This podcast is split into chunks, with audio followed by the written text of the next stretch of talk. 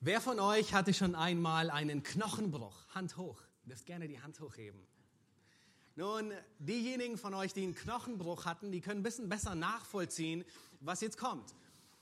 Aber diejenigen, die noch keinen hatten, die können sich zumindest vorstellen. Stell dir vor, du hast einen gebrochenen Arm. Ein gebrochenes Schlüsselbein reicht auch schon aus. Oder was auch immer.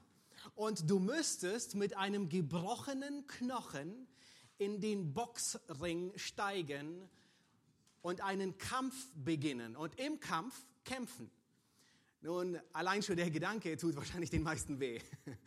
ähm, allein schon in den Boxhandschuh reinzusteigen ähm, mit einem gebrochenen Arm ist unmöglich. Es, es, es ist schmerzhaft und es tut weh.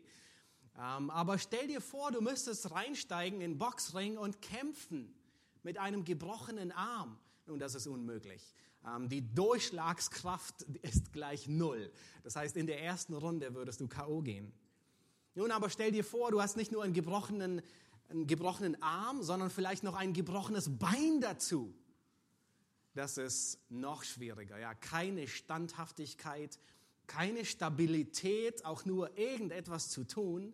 Und ungefähr so vergleicht Paulus eine Gemeinde, wo die Einheit fehlt nämlich dass keine Standhaftigkeit da ist, dass keine Stabilität da ist. Es ist wie mit einem gebrochenen Arm kämpfen zu wollen, boxen zu wollen. Es ist unmöglich. Und wir wollen uns diesen Abschnitt heute Morgen ansehen. Philippa Kapitel 4, die Verse 1 bis 3. Ähm, und wir wollen uns, wir wollen uns ansehen, dass eine stabile Gemeinde Friedenstifter braucht. Das ist das Thema. Ihr habt schon gesehen im Wochenblatt, ja, da steht Teil 1. Ähm, das heißt, da kommt offensichtlich noch mindestens ein Teil 2. Und äh, wir, nicht nur, weil diese Verse so voll gepackt sind, ähm, werden wir einen Teil 2 daraus machen, sondern vor allem auch, weil dieses Thema so wichtig ist. Und äh, wir dachten, nächste Woche noch weiter darüber einzugehen. Ähm, ich werde heute mich überwiegend auf Vers 2 fokussieren und äh, im nächsten Sonntag werden wir uns ein bisschen mehr den Vers 3 ansehen. Nun, Paulus, ähm, er, ist hier in einem Übergang. Ähm, wir haben bis jetzt allgemeine Aufforderungen und jetzt wird er spezifisch. Was wir heute sehen ist, wir, er spricht sogar zwei Frauen explizit mit Namen an in der Gemeinde, was er sonst eher selten tut. Ja, wir sind im Philipperbrief ähm, beginnen wir, steigen wir jetzt in das letzte Kapitel ein. Wir haben gesehen, Paulus, er fordert auf, seinem Beispiel zu folgen im letzten Abschnitt. Und was, was jetzt kommt, ist in einer gewissen Art und Weise eine Zusammenfassung. Paulus, es ist wie eine geballte Ladung, die Paulus nochmal irgendwie einen Sack zuschnürt und nochmal alles, was bis jetzt kam, nochmal wiederholt und nochmal hergibt.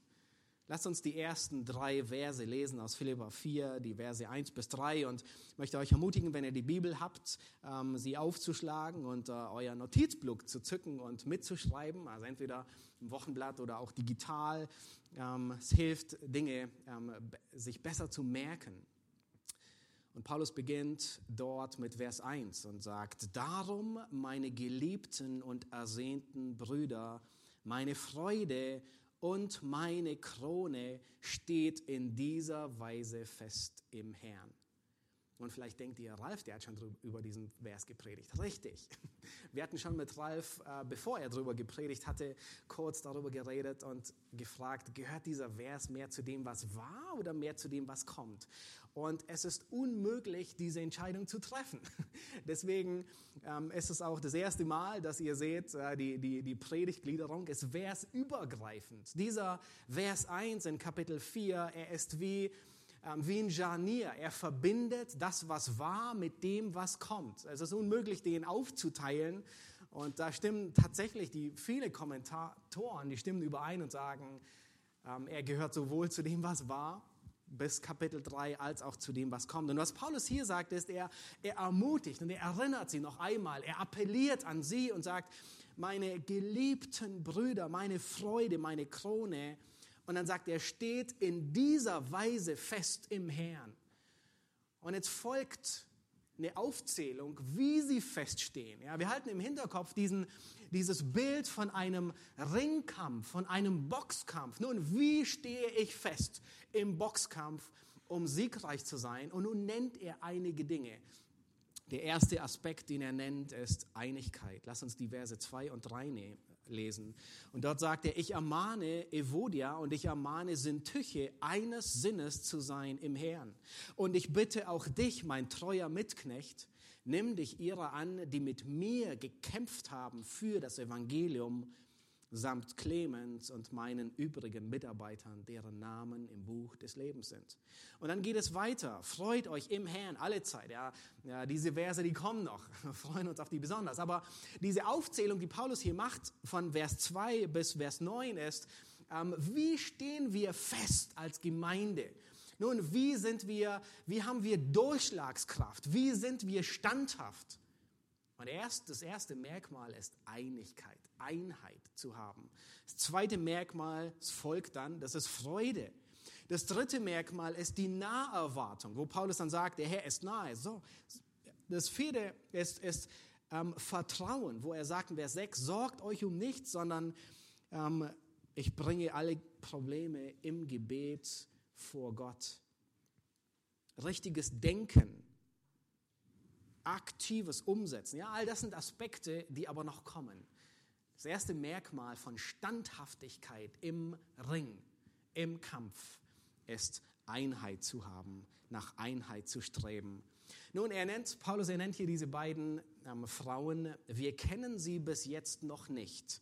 Es wurde bisher nie was gesagt. In Vers 3, den einzigen Hinweis, den wir finden, ist, dass diese Frauen offensichtlich mit Paulus zusammen fürs Evangelium gekämpft haben. Das ist ein Begriff, das ist ein athletischer Begriff, gekämpft und äh, in der Regel wird er für Gladiatorenkämpfe äh, beschrieben und wir können uns vorstellen, zwei Frauen, die Gladiatorenkämpfe mit Paulus zusammen ausfechten, Seite an Seite. Nun ungefähr so, ja, ein Ringkampf. Dieses Wort wird auch für einen Ringkampf verwendet, für ein Boxen oder für ein Gefecht oder für einen Krieg. Nun, wir können annehmen, dass Paulus diese beiden Frauen seit den ersten Tagen der Gemeindegründung aus Philippi kennt.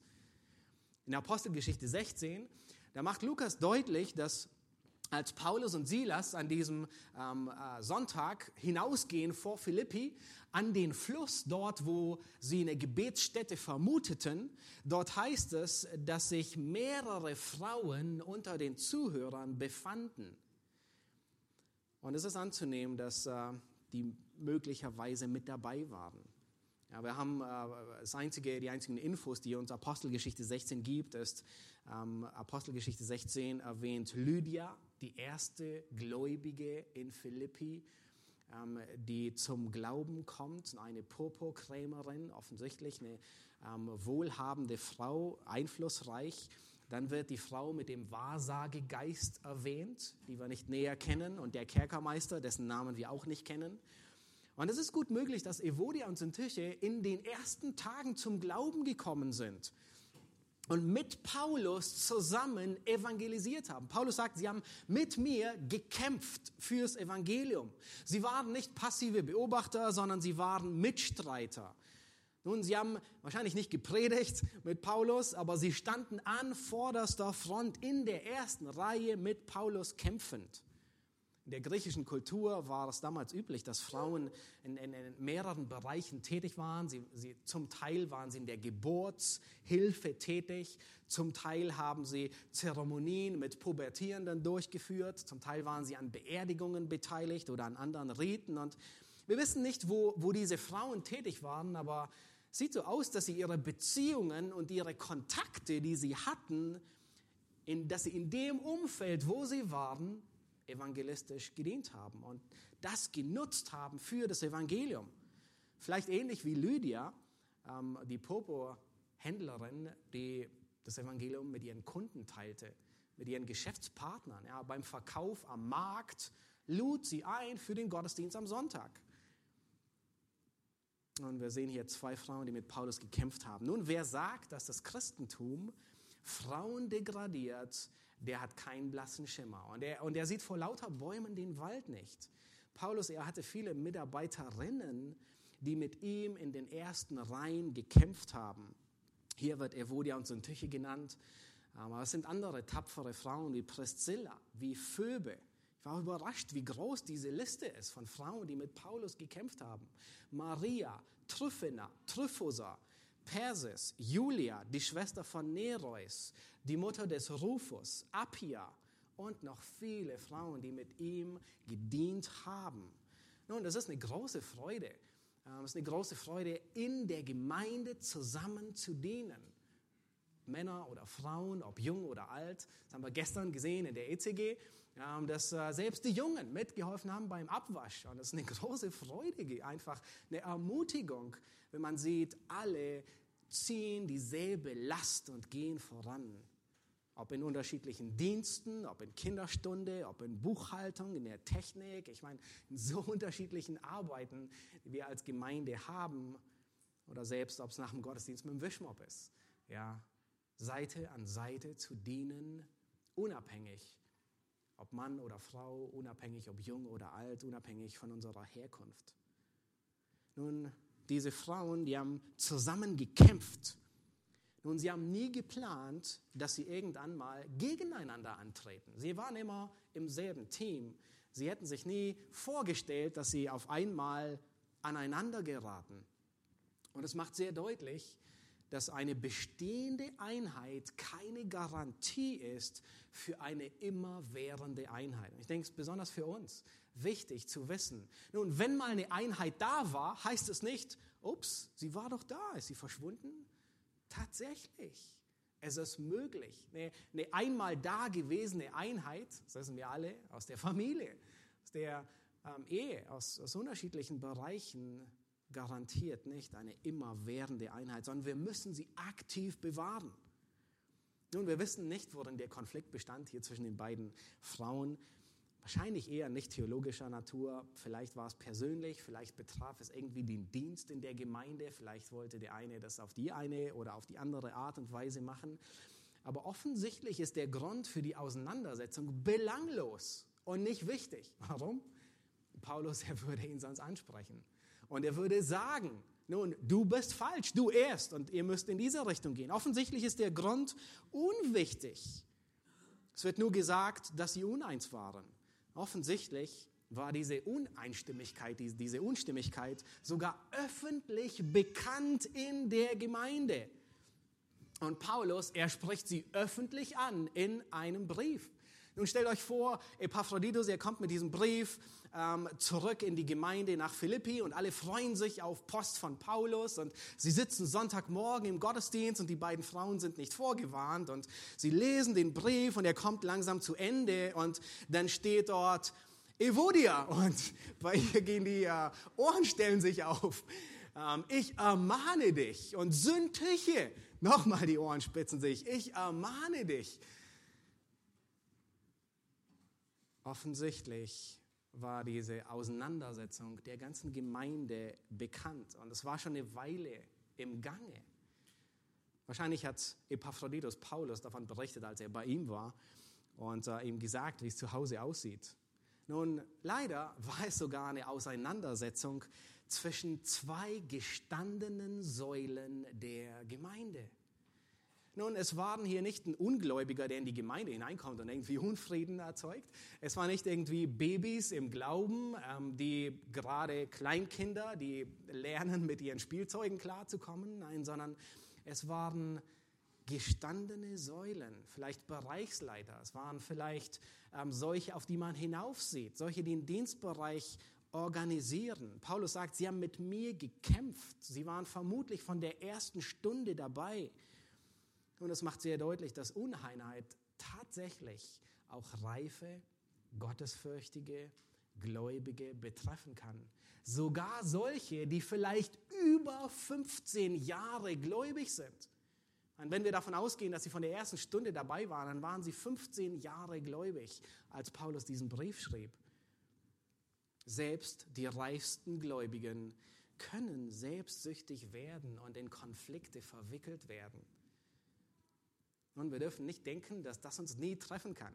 Ich glaube, ihr genießt wahrscheinlich alle wie ich auch ähm, die Gemeinschaft und die Harmonie und die Einheit Und dennoch müssen wir auf der Hut sein. Wir dürfen nicht denken, nun dieser Wind, der wird uns nie erwischen.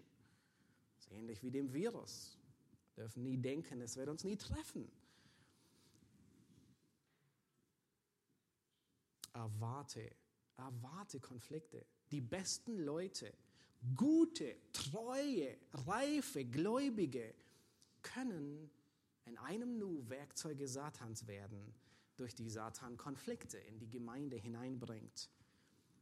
Und wenn wir uns an Menschen orientieren und wenn wir uns an Menschen festhalten, dann erschüttert uns das und geht uns durch Mark und Bein. Und das ist der Grund, warum wir uns nicht an Menschen orientieren dürfen, sondern immer an Christus.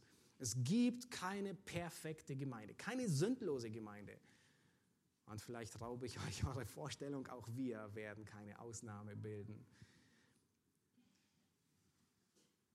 Aber wir wollen uns vorbereiten.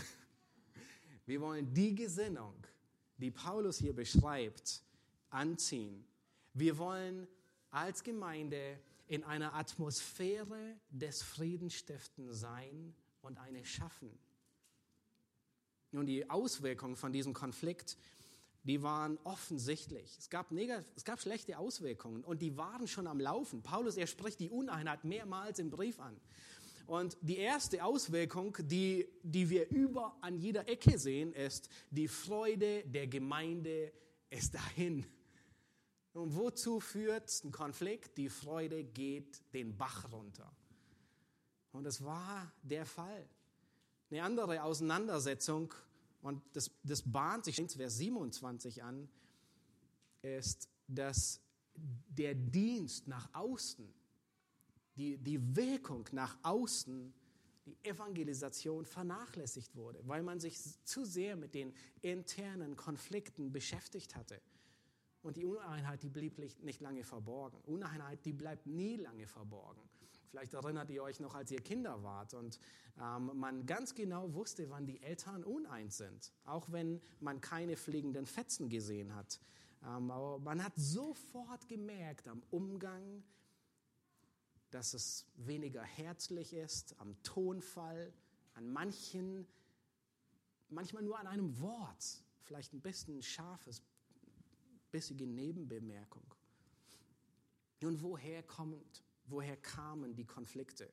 Woher kamen die Konflikte von Evodia? Nun, Paulus, er spricht sie nicht direkt an und er sagt nicht, hier sind sie. Aber er spricht sie zwei Kapitel vorher an. In dem Abschnitt, den Ralf vorhin gelesen hat. Schlagt Kapitel 2, Vers 3 auf und dort sagt Paulus, woher der Konflikt kommt.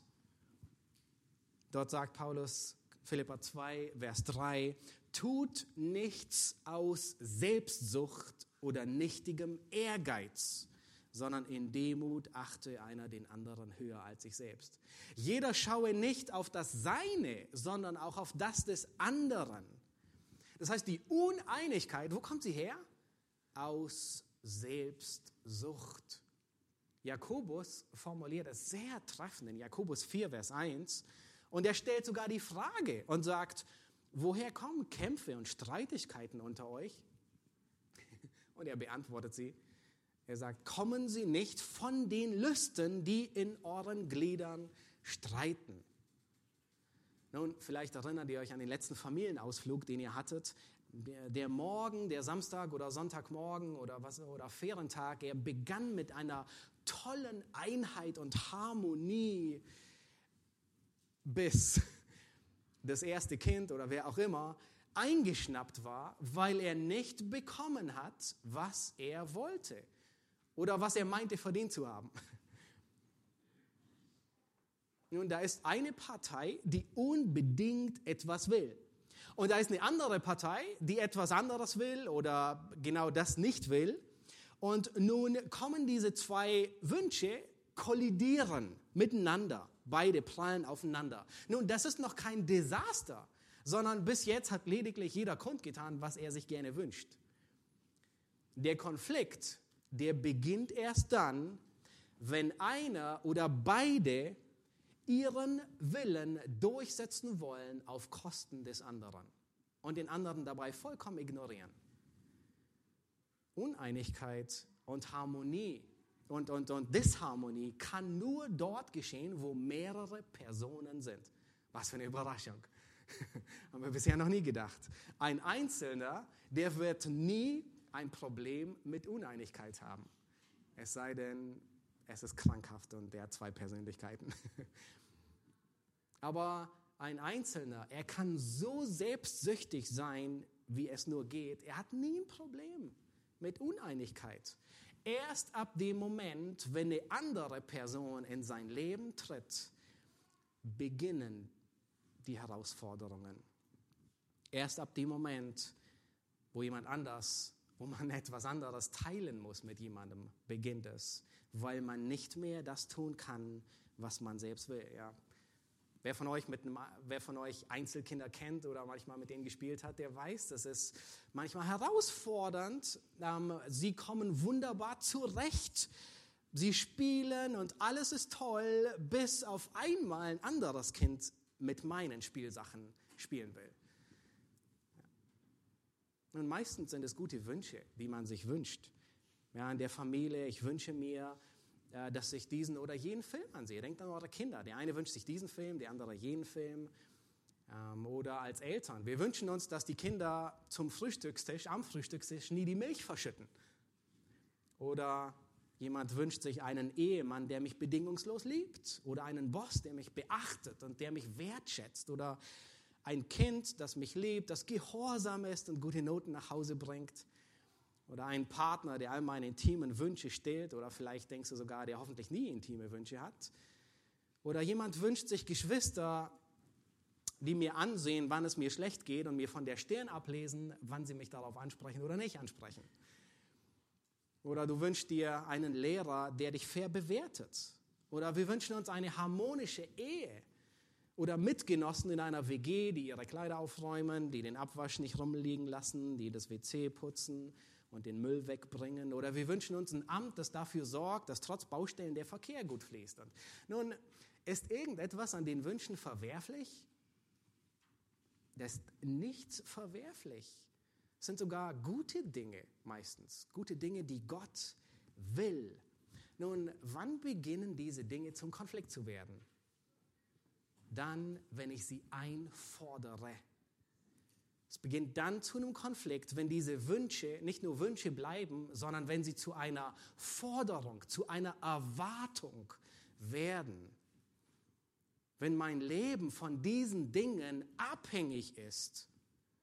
Nun, woher weiß ich, ob Wünsche Kontrolle von mir ergreifen? Nun, drei Fragen, die helfen uns. Ich hatte sie bei der Vorbereitung ähm, gefunden in, in, in, und ich dachte, es sind sehr hilfreich um sie uns vor Augen zu halten, Fragen, wo ich beurteilen kann, ob etwas einfach nur ein Wunsch ist oder ob es tatsächlich schon Besitz von mir ergriffen hat. Die erste Frage ist, sind meine Gedanken davon vereinnahmt? Bin ich besessen, über das nachzudenken? Die ganze Zeit dreht sich in meinen Gedanken alles nur um das hier wenn ich gerade nichts zu denken habe, wenn ich morgens in der Dusche stehe und nicht denken muss und kreisen meine Gedanken immer um dieses eine. Oder sündige ich, um das zu bekommen, was ich will? Nun manipuliere ich andere Menschen oder Situationen, damit ich bekomme, was ich will. Verhandle ich oder nörgle ich so lange, bis ich bekomme. Oder, oder vermittle dem anderen Schuldgefühle, dass er meint, mir das zu geben. Oder sündige ich, wenn ich nicht bekomme, was ich will? Nun, reagiere ich beleidigt? Distanziere ich mich, nehme ein bisschen Abstand von dieser Person? Ich verdränge sie, ich meide sie? Oder explodiere ich und hege Rachegedanken und lasse sie ins Messer laufen und rede schlecht über sie? Nun, auch wenn mein Wunsch legitim ist, wird er dann zur Sünde, wenn ich ihn wenn ich einen Anspruch darauf mache. Nun, und unsere Gesellschaft, all das, was unsere Gesellschaft uns indoktriniert, ist aus dem besten Weg, uns all das einzuflößen.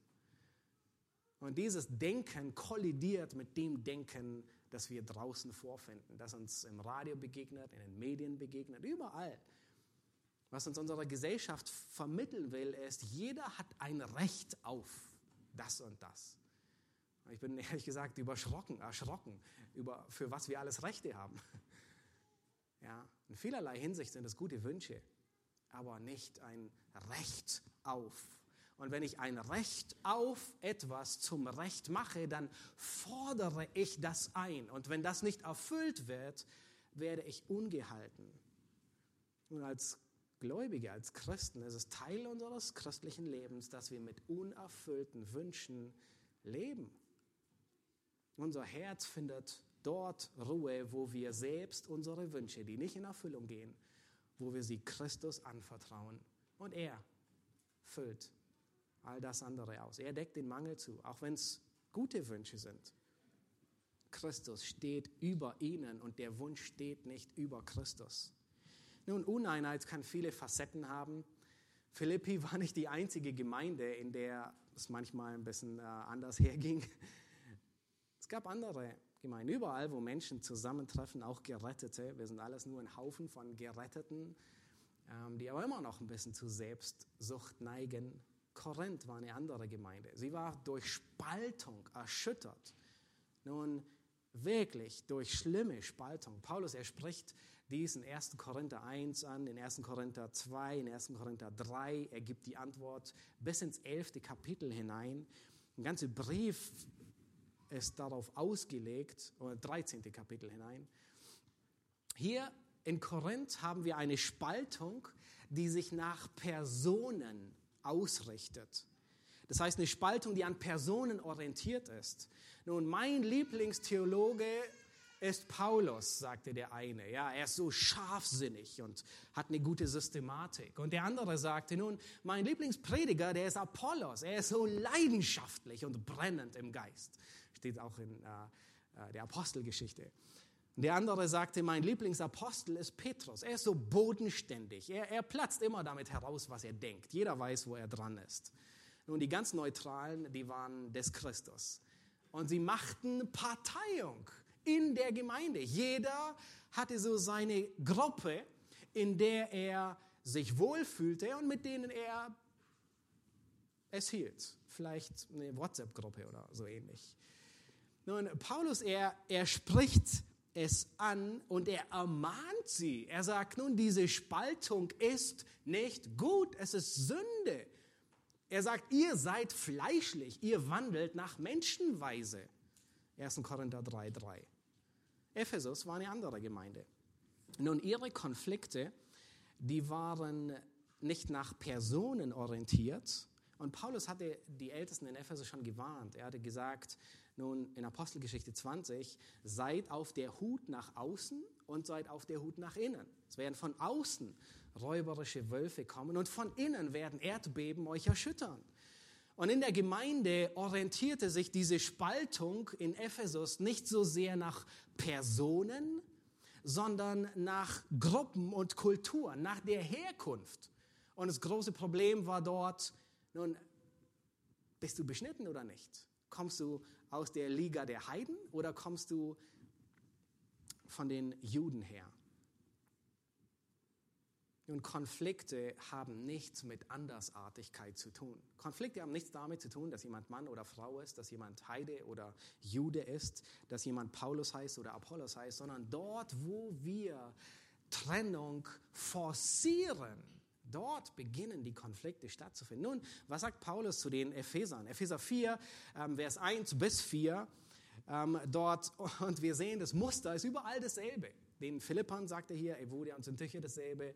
Epheser 4, Vers 1 bis 4 sagt er dasselbe und dort sagt er, so ermahne ich euch nun, auch hier wieder, er ermahnt sie, er sagt, nun, Uneinigkeit ist nicht gut. Ich ermahne euch, ich, der Gebundene im Herrn, dass ihr der Berufung würdig wandelt sehr ähnlich zu Philippa. Wandelt würdig des Evangeliums. Ja, 1, Vers 27. Zu der ihr berufen worden seid. Und dann sagt er, indem ihr mit aller Demut, mit Sanftmut, mit Langmut einander in Liebe ertragt und eifrig bemüht seid, die Einheit des Geistes zu bewahren durch das Band des Friedens. Ein Leib, ein Geist, wie ihr auch berufen seid, zu einer Hoffnung eurer Berufung. Ein Herr, ein Glaube, eine Taufe, ein Gott und Vater aller, über allen, durch alle und in euch allen. Mein viermal sagt er in allen. Gott ist über allen, durch alle. Da ist kein Grund, eine Spaltung hineinzubringen. aufgrund von Personen, aufgrund von Herkunft, aufgrund von Ansichten. Und wir sind auch in der Gefahr. Und in, in, in, in jederlei Hinsicht. In den USA, da hört man, äh, dass, dass manche Gemeinden Homeschooling-Gemeinden äh, sind und die anderen nicht. Und man einfach den anderen beurteilt aufgrund seiner Sichtweise. Und dieselben Sichtweisen gruppieren sich zusammen. Oder dass es Gemeinden gibt, die mehr schwarz sind und Gemeinden, die mehr weiß sind. Oder Gemeinden, die politisch mehr republikanisch sind oder mehr ein bisschen linksgerichtet. Und wir, die Gefahr ist überall da, dass man Dinge in den Mittelpunkt stellt, die nicht in den Mittelpunkt gehören. Kulturen. Dass theologische Schattierungen irgendwie in den Mittelpunkt gestellt werden. Wer gleich denkt wie ich, der ist herzlich willkommen. Alle anderen ähm, dürfen die nächste Gemeinde besuchen. Nein, das ist Spaltung hineinzubringen. Und wir müssen achtsam sein. Der ECG, da hatte ich noch da, ähm, davon gehört, dass, dass, dass, dass es Unterschiede gibt zwischen den einen, die BTC gemacht haben oder keine BTC. Oder diejenigen, die in gläubigen Elternhäusern aufwachsen oder nicht aufwachsen. Ja, selbst wenn natürliche Gruppen da sind, so wie wir bei den Ephesern sehen, Juden und Heiden, dürfen wir sie nicht aktiv noch mehr unterstützen und Uneinheit darin hineinbringen.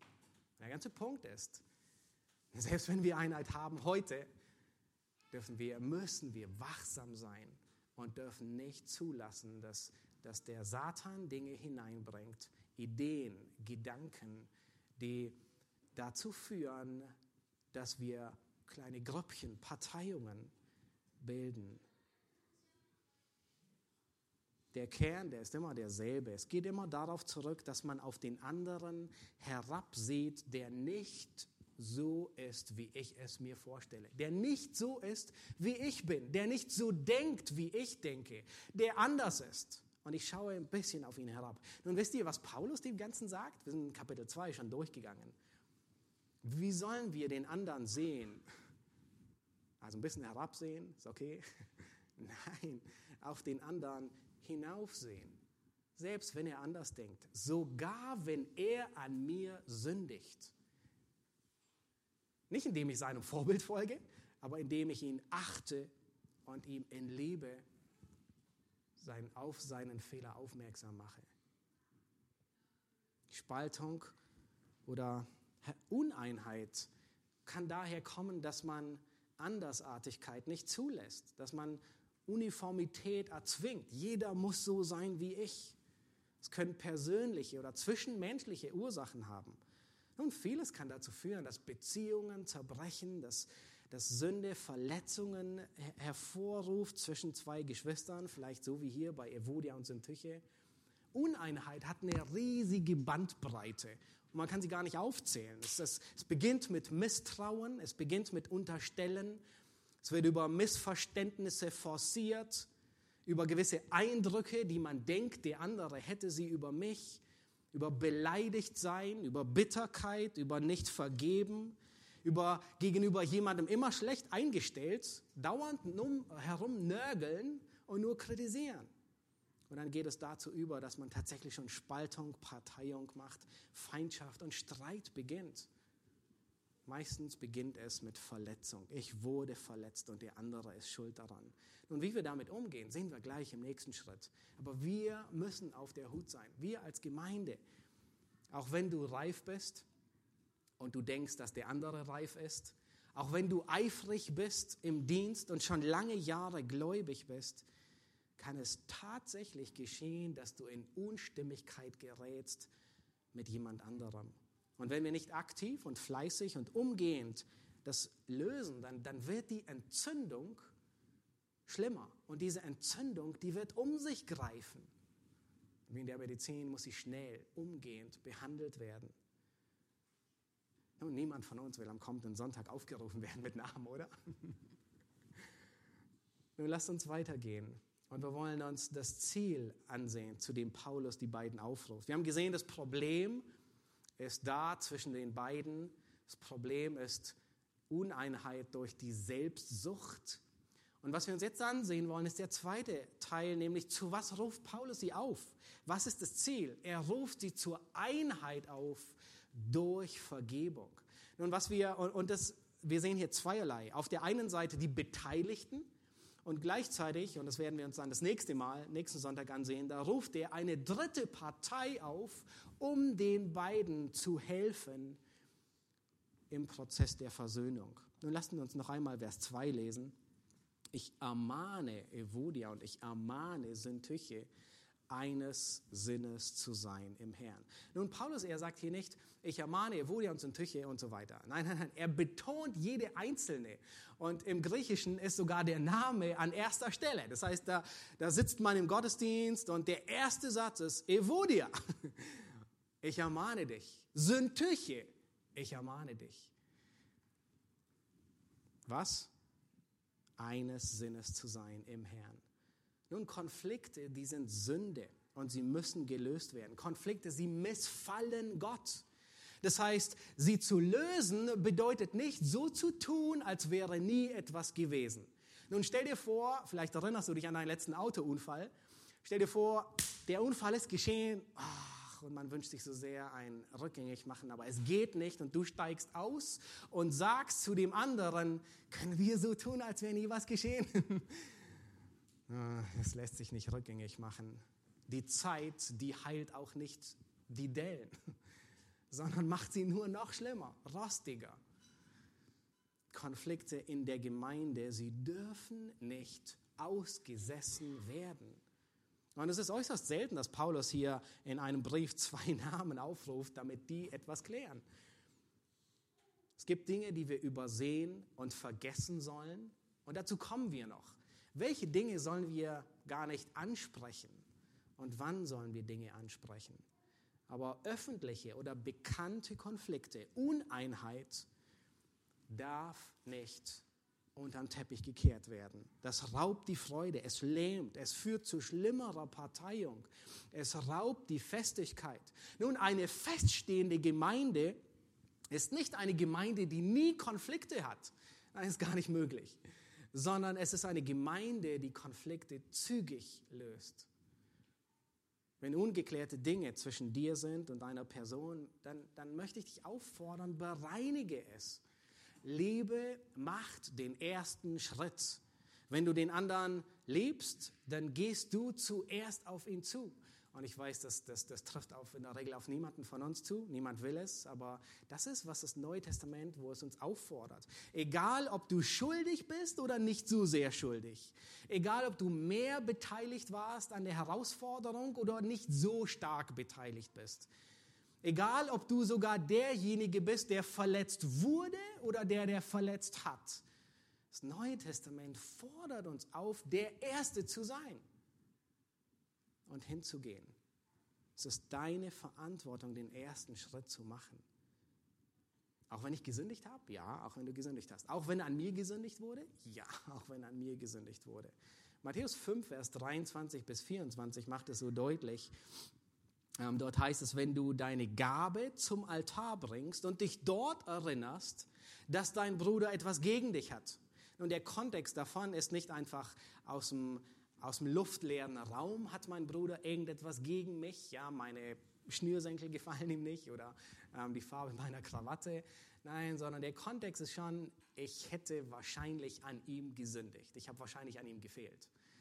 Und du erinnerst dich, dass er etwas gegen dich hat, wegen was auch immer du gesagt oder getan hast dann heißt es so, lass deine Gabe dort vor dem Altar und gehe zuvor hin und versöhne dich mit deinem Bruder. Und dann komm und opfere deine Gabe. Matthäus 18 spricht die andere Seite an. Nun, wenn dein Bruder an dir sündigt, dann gehe hin. Auch den ersten Schritt. Mach den ersten Schritt und, und sag, können wir uns nächste Woche zum Kaffee treffen? Ich will gerne eine Angelegenheit zwischen dir und mir klären. Vielleicht ist es der anderen Person gar nicht bewusst, dass du sie verletzt hast. Vielleicht hegst du Verletzungen sogar zu Unrecht. Und es war lediglich ein Missverständnis. Und vor einigen Monaten kam ein Schüler auf mich zu und äh, sagte mir, äh, können wir unter vier Augen reden kurz? Und äh, ich meine, gibt es alles Mögliche. Und äh, er sagte mir, nun, mich plagen furchtbare Gedanken gegen dich. Und ich war erschrocken und dachte, uh, was ist los? Er sagte, nun, vor drei Monaten hast du beim Mittagessen einen kurzen Kommentar gesagt, der mich sehr hart getroffen hatte. Und ich komme seither nicht darüber hinweg. Und ich war so dankbar, dass ihr kam und mit ihr geredet hast. Ein guter Freund, ich kenne ihn schon lange. Und wir kennen uns schon lange. Ich habe ihn unterrichtet. Diesmal habe ich ihn gar nicht unterrichtet. Ich konnte mir beim besten Willen nicht, nicht, ich konnte mich gar nicht mehr erinnern an das Gespräch, das ich hatte beim Mittagessen. Ähm, in der Regel versuche ich nicht unbedacht zu reden oder unbegründet, aber ich war dankbar und die Sache konnte geklärt werden und ich konnte mich entschuldigen, dass ich ihn unwissentlich verletzt habe. Und äh, ich, ich bin mir bewusst geworden, umso mehr auf meine Zunge zu achten und bin mir dessen umso mehr bewusst geworden, dass ich andere verletzen kann und es gar nicht merke. Ich bin dankbar dafür, dass er gekommen ist und es gesagt hat. Nun lass Probleme nicht im Raum stehen, sondern löse sie zügig. Und das fällt uns schwer, aber das ist das, was das Neue Testament wirklich uns erwartet. Von nur, das ist Gottes Wille. Epheser 4, Vers 26 sagt, die Sonne gehe nicht unter über eurem Zorn. Das heißt, macht deutlich, wie schnell Dinge geregelt werden müssen. Robert D. Jones, er hat ein Buch geschrieben äh, über ähm, Frieden stiften, sehr, sehr gutes Buch, leider nur auf Englisch. Und äh, er, er stellt da die Frage und sagt, wie sollen wir auf Konflikte reagieren? Und er nennt drei Dinge. Und äh, du kannst sie dir abschreiben, weil sie sehr, wirklich sehr hilfreich sind. Er sagt, Gott ruft uns auf, unsere Konflikte aktiv, fleißig und sofort zu lösen. Das heißt aktiv, das heißt du initiierst, du machst den ersten Schritt. Fleißig, das heißt nicht nachlässig und sofort, umgehend. Und zu was ruft Paulus die beiden auf? Schaut euch das an. Er sagt, ich, ich ermahne, Evodia, ich ermahne dich und Sündtücher, ich ermahne dich, eines Sinnes zu sein. Nun, Frage, was bedeutet eines Sinnes? Oder was, was ist Einigkeit? In der letzten Woche viel darüber nachgedacht und es ist gar nicht so einfach, Einheit zu beschreiben. Was ist Einheit? Und in der Regel machen wir uns nicht so viel Gedanken, was Einheit ist. Wir merken nur sehr schnell, wenn sie nicht mehr da ist. Dürfen wir alle nur noch das Gleiche denken? Ich meine, das ist sogar das Wort eines Sinnes, also gleich denken. Dürfen wir nur noch gleich denken? Dürfen wir nur noch dieselben Farben mögen, im Sinne von schwarz, orange, weiß? Sind das von jedem die Lieblingsfarben? Ist Einheit, wenn jede Kinderstunde gleich abgehalten wird? Ist Einheit, dass nächsten Sonntag alle denselben Kartoffelsalat mitbringen? Nun, das wäre schlimm. Das wäre nicht so zum Vorteil von allen anderen. Ist Einheit, dass alle dasselbe spenden? Was ist Einheit? Ist Einheit, dass alle dieselbe Übersetzung benutzen? Und Paulus, er, er hat uns schon auf die Sprünge geholfen im zweiten Kapitel. Und ihr seht, wie oft wir gerade im zweiten Kapitel sind. In Kapitel 2, Vers 2, da sagt er, so macht meine Freude völlig. Und dann sagt er, indem ihr eines Sinnes seid, Gleiches denkt, also tatsächlich Gleiches Denken. Nun, vielleicht bist du ein bisschen schockiert und sagst, okay, wie können wir uns vernetzen, dass wir gleich denken? Äh, das ist unmöglich. Ja, das ist tatsächlich unmöglich. Und er sagt, wie es aussieht gleiche Liebe habt, einmütig auf das eine bedacht seid. Tut nichts aus Selbstsucht, schon wieder die Selbstsucht und nichtigem Ehrgeiz. Jeder schaue nicht auf das Seine. Das heißt, Einheit ist nicht irgendwie etwas, was man greifen kann, sondern es ist mehr eine Gesinnung. Paulus und Timotheus, die sind gleichgesinnt. Paulus sagt ähm, in, Timo, äh, in, in Philippa 2, Vers 20 und 21, ich habe niemanden, der von gleicher Gesinnung ist. Die Menge, die sagt sogar gleichgesinnt. Also äh, Timotheus und ich, wir sind gleichgesinnt. Also sie denken dasselbe. Nun, wie sah dieses selbe Denken aus? Und Paulus sagt, er sorgt um euer Anliegen. Sie suchen alle das ihre. Timotheus sucht nicht das seine. Das heißt, Einheit ist tatsächlich das zu suchen, was dem anderen dient. Nun, wenn du und ich, wenn wir nach Einheit trachten, dann setzen wir das Reich Gottes über unsere Präferenzen, über das, was wir lieber gerne tun würden oder wollen oder uns wünschen. Wenn wir nach Einheit trachten, dann setzen wir Gottes Willen über unseren Willen. Wenn wir nach Einheit trachten, dann streben wir nach dem Wohl des anderen und nach dem Wachstum, nach dem, was dem anderen hilft und ihn fördert. Und ja, wir merken, wir haben alle viel Platz nach oben.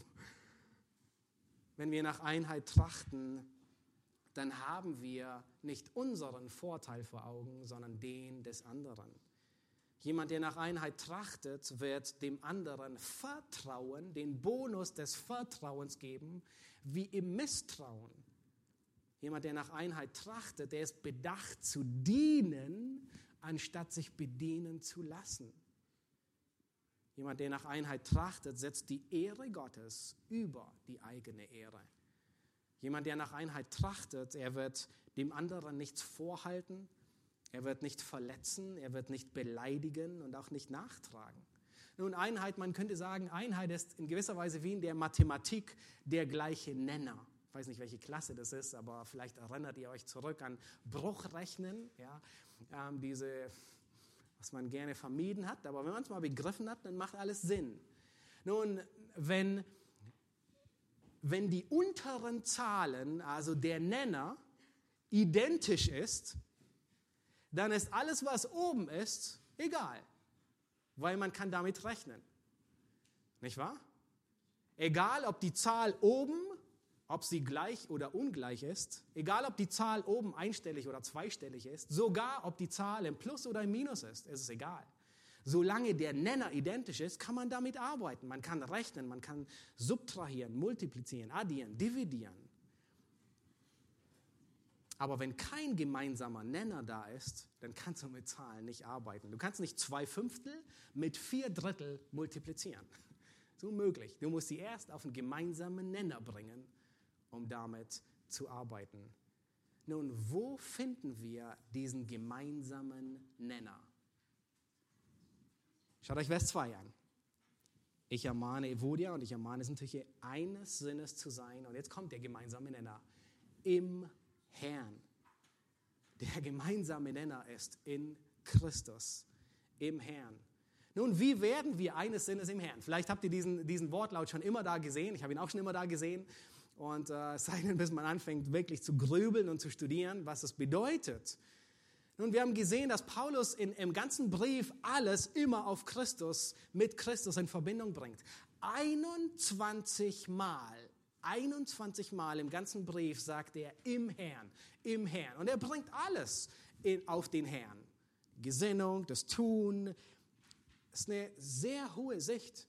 Nun, was er hier sagt, ist, wenn Evodia und Syntyche, wenn sie ihre Meinungsverschiedenheiten auf den gemeinsamen Nenner im Herrn bringen, dann löst sich ihr Konflikt in Luft auf. Wenn sie auf denselben Nenner kommen, dann ist der Konflikt weg. Er ist dahin. Nun, um den Konflikt aufzulösen, muss alles auf denselben Nenner im Herrn gebracht werden. Nun, wie sieht es aus, wenn wir Christus in die Gleichung bringen? Wie sieht es aus, wenn wir alles auf denselben Nenner bringen? Wenn, wenn Christus in der Gleichung ist, dann heißt die Gleichung nicht mehr, wie du mir, so ich dir. Sondern wenn Christus in der Gleichung ist, dann heißt die Gleichung, wie Christus mir, so ich dir. Das ist im Herrn. Nicht mehr wie du mir, so ich dir, sondern wie Christus mich geliebt hat, so liebe ich dich. Wie Christus mit mir geduldig war und sanftmütig, in gleicher Weise bin ich mit dir geduldig und sanftmütig. So wie Christus mir vergeben hat, so vergebe ich dir. C.S. Lewis, er sagt einmal sehr, sehr treffend in Bezug auf die Vergebung, sagt er, alle sagen, dass Vergebung eine wunderschöne Idee ist, bis sie selbst etwas zu vergeben haben. Und es ist sehr treffend zusammengefasst. Nun, alle lieben Vergebung, aber in dem Moment, wo wir angefragt werden zu vergeben, noch nicht mal gefragt werden zu vergeben, ist es äußerst schmerzhaft. Nun, wie sieht es aus, wenn jemand verletzt wurde? Egal, ob, ob willentlich oder nicht willentlich, egal, ob es tatsächlich Sünde war oder einfach nur eine Erwartung, die nicht erfüllt wurde. In der Regel, wenn jemand mich verletzt hat, dann, dann halte ich ihm eine Schuld gegenüber. Und in der Regel, er, er hat mich verletzt und ich, auch wenn ich es nicht tue, ich schreibe einen Schuldschein, je nachdem, wie, wie schwer die Verletzung war. Ja, Minus, rote, rote Zahlen auf sein Schuldenkonto. Und ich erwarte, unbewusst, natürlich sagen wir das nie, aber ich erwarte, dass er diese Schuld begleicht. Nun, in der Regel erwidern wir, wir versuchen diese Schuld zu begleichen, indem wir ein scharfes Wort mit einem scharfen Wort erwidern. Und wir denken, okay, wir sind wieder auf Null. Nun, natürlich würden wir dieses scharfe Wort nicht so scharf wählen, dass wir ihn umbringen. Aber zumindest so, dass es genauso wehtut wie uns. Und wir denken, okay, es ist Genugtuung. Oder wenn wir nicht aktiv erwidern, dann sind wir passiv in der Erwiderung und wir reagieren beleidigt, wir hegen Groll, wir sind verletzt, wir sind gekränkt und wir tragen ihm die Schuld nach. Allein schon diese Redewendung, Schuld nachtragen. Seht ihr? Wir haben einen Schuldschein, den wir jemandem vorhalten. Und dann erwarten wir Wiedergutmachung. Nun, wir erwarten, wenn er diese Verletzung nicht umgehend wieder gut macht, dann nutzen wir Druckmittel, damit er das wieder gut macht. Ja, die Distanz, die wird ein bisschen kälter, es wird ein bisschen mehr, er wird ein bisschen mehr auf Distanz gehalten. Wir entziehen ein bisschen Liebe oder Intimität. Wir entziehen, mit der Person zu reden. Wir, nur natürlich alles Notwendige schon, aber alles, was darüber ist, wird weggepackt. Und so üben wir Druck auf, damit der andere es wieder gut macht. Und hier setzt, hier kommt die Vergebung ins Spiel. Hier setzt eben das christliche Prinzip an, das nicht erwidert. Petrus sagt, vergeltet nicht Böses mit Bösem. Und das ist das, das Prinzip, das alles alles auflöst. Nun, wenn ich die Schuld dem anderen nicht in Rechnung stelle, wer bezahlt sie? Nun ist ein Schuldschein da, ist eine Schuld da? Ja, die ist da. Und wenn er sie nicht bezahlt, dann bezahle ich sie. Und das Gleichnis gebraucht Jesus in Matthäus 18 von dem unbarmherzigen Knecht. Und er erwähnt und sagt, nun, da sind zwei Herren, ähm, äh, da, ist, da sind mehrere Diener. Einer ist seinem Herrn 10.000 Talente schuldig. Nun, wer von euch gut in Mathe ist, das sind 20 Jahreseinkommen ist ein Talent. Also das sind 200.000 Jahreseinkommen. Also es ist eine exorbitante hohe Summe. Ich meine, du musst 200.000 Leben leben, um das Geld auszugeben, das du schuldig bist. Also kein normaler Mensch also ist überhaupt fähig dazu. Nun, und er kommt zu seinem Herrn und er sagt dir, weißt du was? Selbst wenn ich dich jetzt ins Gefängnis werfen würde, du würdest nur ein halbes Leben abtragen können. Und er, er erlässt ihm die ganze Schuld. 200.000 Jahreseinkommen. Das ist unvorstellbar. Nun, er kommt raus von seinem Herrn erleichtert und glücklich und da ist ihm jemand ein Drittel Jahreseinkommen schuldig. 100 Denare. Also, mein, ist schon eine Summe Geld. Also, es ist schmerzhaft. 10.000, ich weiß nicht, wie viel du verdienst oder nicht. Gehen wir mal von 10.000 aus. Ein Drittel Jahreseinkommen. Aber ob es jetzt vier oder sechs oder acht oder zehntausend sind, nun, das Geld zu haben, nicht zu haben, macht schon einen Unterschied. Und er sagt, bezahle, was du schuldig bist, und er wirft ihn ins Gefängnis. Und Christus macht deutlich, und Christus sagt nun, er, er hört von diesem unbarmherzigen Knecht und er sagt, nein, nein, nein, ich habe dir deine ganze Schuld vergeben, du kommst wieder her und du zahlst deine ganze Schuld ab. Christus macht so deutlich, dass jemand, der anderen nicht vergibt, selbst wahrscheinlich nie Vergebung erfahren hat. Und selbst wenn er sie erfahren hat, trübt er die Gemeinschaft, die, die Beziehung zu Gott. Gottes Vergebung ist das Muster und die Motivation. Und wenn wir beginnen wollen zu vergeben und es uns schwerfällt, dann ist das der gemeinsame Nenner, auf den wir zurückkommen und sehen, was hat Christus mir vergeben? Und wir können erst dann von Herzen vergeben, wenn uns bewusst wird, wie groß meine Schuld ist. Psalm 103, Vers 11 bis 12. Lass uns einige Beispiele ansehen, wie Gott unsere Schuld vergibt. In Psalm 103, da heißt es, denn so hoch der Himmel über der Erde ist, so groß ist seine Gnade über denen, die ihn fürchten. Sofern der Osten von dem Westen hat er unsere Übertretung von uns entfernt. Er meint hier nicht Ostberlin und Westberlin, die sind ziemlich nah beieinander, sondern er spricht von der Himmelsrichtung. Der Osten und der Westen, die sehen sich nie. Und Gott hat unsere Übertretung so weit entfernt. Schaut euch Jeremia 31, Vers 34 an. Dieselbe Stelle wird in Hebräer nochmal zitiert und dort heißt es, denn ich werde ihre Missetaten vergeben und an ihre Sünden nicht mehr gedenken. Ich meine, Gott sagt, er denkt nicht mehr. Nun, Gott sagt nicht an dieser Stelle, nun, ich hoffe, ich werde irgendwann vergessen, was Matthias mir angetan hat. Nun, Gott würde das nie vergessen. Er vergisst nie etwas. Er sagt nicht, ich hoffe, ich komme irgendwann in die Lage, mich nicht mehr daran zu erinnern. Nein, sondern Gott sagt, ich werde ihrer Sünden nicht mehr gedenken. Gottes Vergebung ist eine Entscheidung, die er trifft, deiner Sünde nicht mehr zu gedenken, dir deine Sünde nicht jeden Tag vorzuhalten. Er könnte es. Und wir würden vergehen. Nun soll ich vergeben, auch wenn ich gar nicht darum gebeten werde?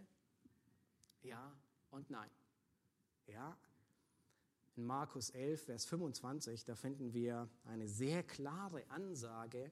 Markus 11, Vers 25, da, da sagt Jesus, und wenn ihr dasteht und betet, so vergebt, wenn ihr etwas gegen jemanden habt. Also wenn du etwas gegen jemanden hast und du betest, sagt Gott, du, du kannst nicht weiter beten, wenn du ihm nicht vergibst. Gott wird nicht zuhören. Wenn du etwas hast, weil jemand an dir gesündigt hat und du ihm nicht vergibst, kannst du gleich aufhören zu beten. Und dann geht er weiter und sagt, warum? Damit auch euer Vater im Himmel euch eure Verfehlungen vergibt. Wenn ihr nicht vergebt, so wird euch euer himmlischer Vater eure Verfehlungen nicht vergeben. Nun, das sind scharfe Worte, das sind klare Worte, aber das sind Worte, die, die, die nicht etwas von dir erwarten, was du nicht kannst. Durch Christus bist du befähigt, dem anderen zu vergeben. Wenn ich jemandem die Sünde behalte, dann trübe ich die Gemeinschaft zu Gott. Dann führt es zu Bitterkeit. Nun, Bitterkeit ist, wir haben nicht die Zeit, über Bitterkeit viel nachzudenken, aber ähm, eine Redewendung, die ich sehr hilfreich fand, ist, äh, Bitterkeit ist Zorn, der sesshaft geworden ist. Bitterkeit ist etwas, das sich breit macht im Leben. Nun, Zorn ist in der Regel auf eine Aktion gerichtet. Da geschieht mir etwas und ich bin zornig zurück. Bitterkeit ist, wenn es mehrmals geschieht und ich nicht gegen die Verletzung zornig bin, sondern gegen die ganze Person zornig bin. Und wenn wir nicht vergeben, macht sich Bitterkeit breit. Ich muss meine Seite der Verantwortung übernehmen. Nun, in Lukas 17, da wird schon deutlich gemacht, dass selbst wenn ich ungefragt dem anderen vergebe, selbst wenn er mich gar nicht bittet, dass ich ihm vergebe, muss ich ihm vergeben, haben wir bis jetzt gesehen. Aber das bedeutet nicht, dass die ganze Sache geritzt ist und er sich gar nicht mehr dafür verantwortlich macht.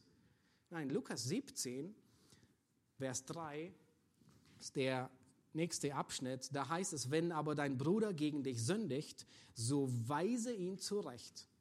Und achtet darauf, was, was Jesus hier sagt. Er sagt, wenn es ihn reut, so vergib ihm. Und wenn er siebenmal am Tag gegen dich sündigt und siebenmal am Tag zu dir käme und spräche, es reut mich, so sollst du ihm vergeben. Nun, wie verstehen wir das? Auf der einen Seite sehen wir, ich muss vergeben, auch wenn ich gar nicht gefragt werde. Und gleichzeitig wird hier gesagt, ich vergebe, wenn ich darum gebeten werde. Wie, wie kriegen wir das zusammen? Nun, wir kriegen es damit zusammen, dass wir unseren Teil der Verantwortung übernehmen. Das heißt, indem ich ungefragt dem anderen vergebe, befreie ich mich von Bitterkeit. Dadurch lasse ich nicht zu, dass in mir Bitterkeit wächst. Indem ich dem anderen ungefragt vergebe, rechne ich ihm die Schuld nicht zu, sondern ich überlasse Gott das Gericht und ich räche mich nicht selbst. Das ist das, was Paulus in Römer 12 sagt. Recht euch nicht selbst. Indem ich dem anderen ungefragt die Schuld vergebe, verhindert es, dass ich in Sünde reagiere auf diese Verletzung. Nun, trotzdem ist die Sache von meiner Seite ist die Sache geklärt und das ist meine Verantwortung. Die andere Seite, die Verantwortung für den anderen, kann ich nicht übernehmen. Und wir finden mehrere Beispiele. Christus, stellt euch Christus am Kreuz vor. Was sagt er über die, die ihn kreuzigen? Vater, vergib ihnen, denn sie wissen nicht, was sie tun. Er ungefragt, die haben ihn nicht gebeten um Vergebung, aber er vergibt. Dadurch ist keine Bitterkeit. Dadurch ist seine Seite in Ordnung. Nun war die Seite der Sünder geklärt. Hatten sie Vergebung der Sünden? Nein, ein Großteil davon wird von Christus gerichtet werden. Pilatus und alle anderen. Das heißt, ihre Seite der Verantwortung können wir nicht tragen. Und die müssen wir abgeben und bei ihnen lassen. Aber unsere Verantwortung, die nehmen wir wahr. Bei Stephanus sehen wir genau dasselbe. Als sie Stephanus steinigen, ihm das Leben nehmen, sagt er genau dieselben Worte. Vergib ihnen, denn sie wissen nicht, was sie tun. Das heißt, er nimmt seine Verantwortung wahr, auch wenn das nicht bedeutet, dass die Schuld komplett getilgt ist. Nun, die, die ihn gesteinigt haben, die werden von Gott dafür gerichtet werden. Aber von seiner Seite ist Klarheit gegenüber ihm und er ist offen für Versöhnung und gegenüber Gott. Er rechnet den anderen das Böse nicht zu. Nun, Vergebung ist kein Gefühl. Ich fühle mich danach, dir zu vergeben. Auch wenn wir manchmal, die Gefühle, die kommen meistens, die stellen sich ein, sondern es ist eine Entscheidung. Vergebung ist nicht eine erzwungene Reaktion, so wie bei unseren Kindern. Wenn sie einen Streit, einen Konflikt hatten, wie heute Morgen, vergibst du dem anderen. Es bleibt mir anders übrig, als ihm zu vergeben. Ich muss. Es nicht erzwungen, auch wenn wir gerne ein bisschen nachhelfen. Vergebung spiegelt das Wesen Gottes wider. Vergebung geschieht nicht automatisch. Es ist nicht so, dass du einen Dauerauftrag an Vergebung hast und, und der einfach so weitergeht. Nein, du musst aktiv dem anderen vergeben, ständig neu ich entscheide mich, die Übertretung des anderen zuzudecken. Ich entscheide mich, keinen Groll zu hegen. Ich entscheide mich darüber, nicht mehr zu brüten über dies oder jenes, wie er es gemeint haben könnte. Ich entscheide mich, keine Rachegedanken zu hegen. Ich entscheide mich, keine Forderung mehr zu haben, keinen Schuldschein mehr. Er steht nicht mehr in meiner Schuld. Ich habe die Strichliste ins Feuer geworfen. Ich entscheide mich, den anderen wegen seinem Fehlverhalten nicht mehr weiter zu bestrafen, ihm die Liebe zu entziehen, die Zuneigung zu entziehen, die Kommunikation zu entziehen und was auch alles wir entziehen können. William MacDonald, der formuliert es sehr sinngemäß einmal so, er sagt, Bitterkeit erwächst aus dem Gefühl, ungerecht behandelt zu sein. Nun, Paulus, er, er bringt Evodia und Syntyche wieder zusammen hier. Ähm, und äh, das nächste Mal werden wir sehen, wie er seinen Mitknecht auffordert, ihnen zu helfen. Und wir wollen eine Gemeinde sein mit einer Atmosphäre der Einheit und der Vergebung. Nun, das heißt nicht, dass niemand sündigt. Wahrscheinlich, vielleicht hast du dich heute Morgen schon geärgert über jemanden, wie auch immer er, was auch immer getan hat. Nein, nein, wir werden noch viel miteinander zu tun haben. Aber das heißt, dass wir dem anderen vergeben nach dem Maße, wie Christus uns vergeben hat. Und das führt zu einer festen Gemeinde. Das führt zu einer stabilen Gemeinde. Und so begegnet Paulus den, der Parteiung, die so zerrüttet war in Korinth, mit den Worten in 1. Korinther 13, Vers 4 bis 7. Das sind die letzten Verse, mit denen ich dann auch schließen will. Und wir sehen, überall hat Paulus dasselbe Rezept, dasselbe, dasselbe Vorgehen, dasselbe Muster. Er sagt, die Liebe ist langmütig. Was hilft in einer zerrütteten Gemeinde? Vergebung und Liebe. Die Liebe ist langmütig, sie ist gütig, sie neidet nicht, sie prahlt nicht, sie bläht sich nicht auf. Vor an mir wurde Unrecht getan und der andere ist boshaft und, und, und man pustet sich nicht auf. Vers 5, sie ist nicht unanständig, sie sucht nicht das Ihre. Kommt uns das bekannt vor? Sie sucht nicht das Ihre aus dem Philipperbrief? Identisch. Sie lässt sich nicht erbittern. Sie rechnet Böses nicht zu. Nun, das ist einfach anders ausgedrückt, wie sie vergibt. Sie freut sich nicht an der Ungerechtigkeit. Sie freut sich an der Wahrheit. Sie erträgt alles. Sie glaubt alles. Sie hofft alles. Sie erduldet alles. Nun, nächsten Sonntag werden wir uns mehr auf Vers 3 fokussieren und wir werden sehen, dass Frieden stiften bedeutet nicht nur, dass ich mit anderen Frieden habe, sondern und keinen Konflikt mehr habe, sondern ich gehe einen Schritt weiter und helfe anderen, die eine, Heraus, eine Auseinandersetzung haben. Und wir werden uns die Zurechtweisung ansehen, den dritten Schritt, Hilfe durch andere. Wann sollen wir Sünde zudecken? Wann sollen wir Sünde ansprechen? Wie können wir Friedenstifter werden, um anderen zu helfen? Amen. Lass uns aufstehen und gemeinsam beten.